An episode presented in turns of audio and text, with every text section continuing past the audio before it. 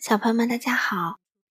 糖糖妈妈今天带来的绘本是安徒生奖得主、丹麦著名绘本大师伊普斯邦·阿尔森的作品，名字叫做《跳不停的小红球》。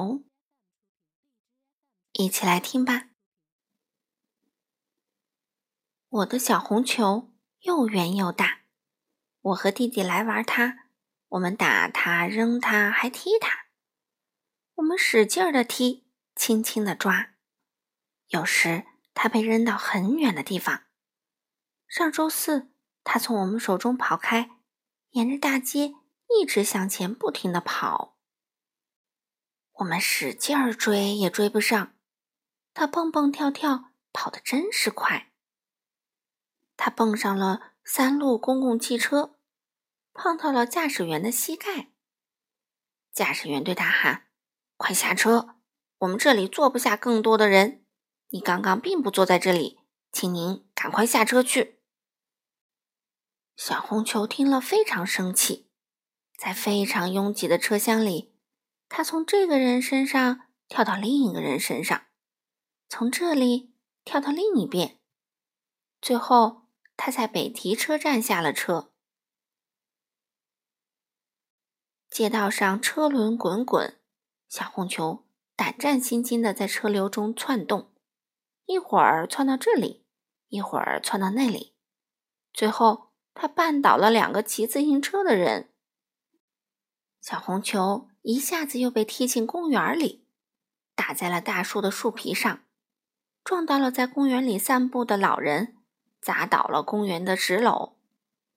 小红球碰倒了公园工人的手推车，经过八个可爱孩子和一只小鸭子的身边，最后掉进了鸭塘的烂泥中。小红球在泥巴地里跑得全身湿透，这会儿看上去真是个泥球。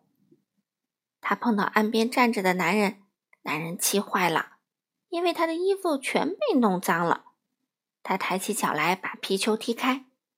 这个又黑又湿的皮球又砸向了睡着的婴儿的儿童车。婴儿被吵醒了，开始哭叫。小红球弹起来，再次跑掉。它蹦呀跳呀，最后跑进了一间面包房。它打翻了一桶面，把胡椒、桂皮、糖浆和香草都混成一团。哎呀，这真是让人气极了！这个又圆又蠢的小红球跳进了面包师的奶油罐中，把每片面包干和饼干都分成了一块一块。在小圆面包、羊角面包和桦木面包上，小红球又蹦又跳，弄得白糖被撒的到处都是。面包师真是哭笑不得。小红球。又击中了西帕尼普小姐，碰到了她的鼻尖儿。西帕尼普小姐踮起脚尖儿，让皮球停在脚下。她抬脚把皮球踢得很远。小红球先是飞上了天，然后又落到了城里，落到大街的汽车间，落到站立或行走的行人间。小红球碰到一辆正常行驶的汽车。他差点撞倒一个警察，而警察正在推开一个管理员。这个人啊，刚刚撒了一袋蔬菜。他用右脚踢开小红球，小红球飞到人行道上，那里放着许多香的水果、蔬菜，还有花朵，于是成了搅成一团的水果拼盘，里面有李子、桃和西红柿。又往里面加进了十磅浆果后。拼盘变得更加糟糕。现在，小红球跳出了城市，落到一只公羊的眉毛上。羊用一只脚顶开小红球，小红球落进了鸡窝中。一只母鸡吓得赶紧跑开，惊慌中下了个软软的鸡蛋。母鸡可爱的孩子们纷纷跳进鸡笼中。小红球还在继续跑，它在花园的树篱上。打了个洞，路上他还砸断了一颗洋葱，折了一根树枝。小红球从一只两鸟身边飞过，砸到了园中的刺梅，它们被砸得东倒西歪，真的是很生气。